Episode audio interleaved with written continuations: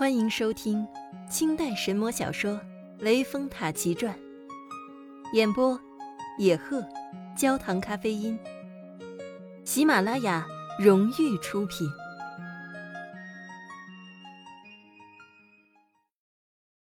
第十三回，白娘子镇江卖药。话说，小青那日在屏风后。瞧见汉文被众人拉扯出门，慌忙走进里面报与素贞知道。素贞大惊，随即掐指一算，叫道：“不好，官人有难！小青，这又是我们害了他。官人此去，一定会说出宝器是我给他的，官府必然会来拿我们。你快去打听打听。”小青应诺。即驾云来到府前，看见差人出府来拿，急转回来，叫道：“姐姐，差人要到了，快些想想办法。”素贞道：“我方寸已乱，无计可施，你快将银两细软收拾一下，咱们暂时避一避。”小青领命，境内收拾明白。差人进来拿人，二女早已出去了。差人各处搜寻，扑了个空，不见素贞人影，就将店内陶人锁挂带回府来。到堂上跪下禀道：“回禀老爷，小的们在许家到处搜获，并无白氏踪迹。小的们无奈，带这个人来复命。”随即把陶人押上堂中跪下，陈老爷问道：“你叫什么名字？是许家何人？可晓得素贞逃走何方？”啊？陶人叩头道：“老爷，小的名唤陶人，在许家店中打杂，小的只是料理店内琐事，其他什么事情也不知道啊！求老爷详查。”陈老爷倒也不难为下人，打发他走了。退堂来到花厅坐定，陈老爷想到：这四件宝器肯定是此妖盗来的，韩文这是被他连累了。如今我若是照律定罪，他性命难保。念他前日救我夫人有功，从轻发落，便算是救了他。第二天，陈老爷升堂，监中取出汉文，令他近前说道：“徐大夫，你这是被妖精害了呀！哎，按我大宋律法，偷盗王府宝器，罪应你斩。本府念你前日救病有功，也怜你被妖精所累之惨，从轻定罪，免你赐字。”发配镇江罢了。汉文慌忙跪下，哭着说道：“深感老爷大恩，小人没齿不忘。”陈老爷即点两名介役，领命押解，取出白银二十两赠为路费，另办文书申付梁王，待他申明被妖怪连累的缘由，出脱重罪。汉文不胜感激。长介领了文，带汉文出府。汉文同介意出得府来，吴员外早已在府前等待。看见他们出来，吴员外向前挽了汉文同介意到他的家里，说道：“贤侄，老汉当初不知他是妖精，劝你认他成亲，以至今日招此冤情。”这都是老汉害了你呀！汉文道：“恩人说哪里话？只是侄儿命里招妖，该受此祸，怎敢错怪恩人？”员外问道：“今发配到何处呢？”汉文道：“配镇江府。”员外笑道：“哦，贤侄不须忧烦。”镇江的话，我有个表侄在那里，姓徐名钱，青年富豪，而且跟衙门的关系也不错。我今修书一封，付你带去，托他照应，保管你不致受苦。”汉文谢道：“员外，您多次照顾小侄，小侄真是不知何以为报啊。”员外道：“又见外了不是？”遂即写好书信交与汉文，又取银十两作为路费，另送介意二人四两，祝他们路上照顾。汉文万分感激，收拾停当，拜辞员外，随同介意起身出城，往镇江府而来。一路上，过了许多鸡栖茅店月，人迹板桥乡。几天之后。到了镇江，介意安顿行李，到府投文。知府接了文书，将汉文发在芙蓉日当差。介意领了批文，回苏州去了。这汉文到了芙蓉日，参见日程，照旧送些银两意思。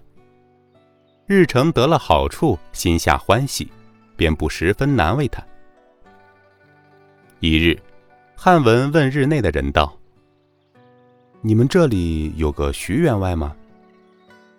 那人道：“可是那个少年员外徐乾徐老爷。”汉文道：“正是。”那人道：“你问他做甚？”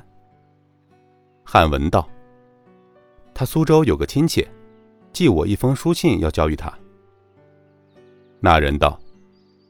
他家在东门柳叶街上，那间朝南坐北靠墙朱漆箔大门就是他的家了。汉文随即秀书出门，问到柳叶街，果见朝南坐北一间朱红大院，想必是这里了。遂上前叩门叫道：“这里可是徐员外府上吗？”只见一个老儿开门出来。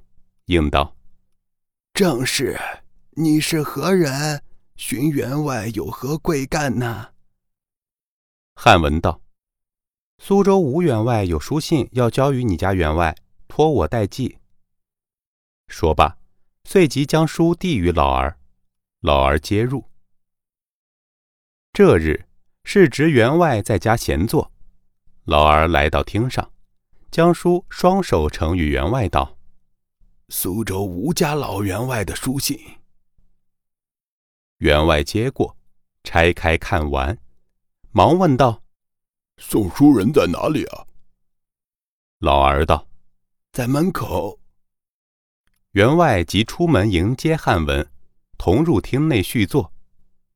茶罢，员外道：“表叔的信里已经把话说得很明白了，小弟务必照顾哥哥周全。”汉文拱手道：“全仗员外鼎力垂救，感恩不浅。”员外道：“哎，应该的，应该的。”遂写保状一纸，并银十两，同汉文起身出门，来到芙蓉日，见过日程，道明来意，遂将保状并银子送上。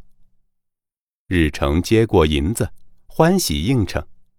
员外令人将汉文的行李挑回，别了日程，同汉文回来，即令打扫书房与汉文住宿，早晚款待。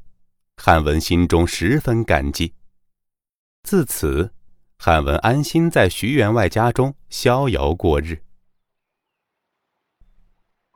再说素贞当日同小青躲避出门，看见差人去了，门前封锁。二妖依旧用隐身法遁入。素贞坐在厅上，心中凄惨，说道：“小青，官人又被我们所害，万罪镇江受苦，我心何忍呀？”说罢，悲啼起来。小青劝道：“姐姐，如今哭也没用，依奴家愚见。”各将银两收藏在身，我们假扮男装前往杭州，将银两都寄存在他姐夫家中，然后再去镇江。想办法与相公相会如何？素贞擦了擦眼泪，道：“孝卿说的在理。”遂将银两收藏在身，摇身一变，变作男人模样，架起腰云，来到杭州钱塘县，一路问到李家门首，小青上前敲门。公府出来一看，只见两个俊秀后生，主仆打扮，忙问道：“二位尊兄何来啊？”素贞道：“在下从苏州来，这间就是李公府仁兄府上吗？”公府道：“正是小弟设下。”即请二人进内，分宾叙坐，小青侍立。公府问道。尊兄仙乡何处？高姓大名？今日到小弟舍下，有何见教啊？素贞道：“小弟家住姑苏，姓王，名天表，与令亲许兄汉文在姑苏交好。小弟现下来贵处公干，许兄既有书信一封，木匣一个，嘱托我交与仁兄。”说完。将书信并木匣送与公府，公府接在手中，觉得十分沉重。里面递出茶来，吃罢，素贞起身告辞，公府送出门外，回屋与娇容打开一看，居然是满眼的黄金白银。且说二女辞别公府出来，行到僻静无人之处。仍架起妖云，请客来到镇江府。探知汉文在徐员外家中，二女记忆停当，租了两间小屋子，在徐员外府不远处的五条街上开了一家药店，店名依旧是保安堂。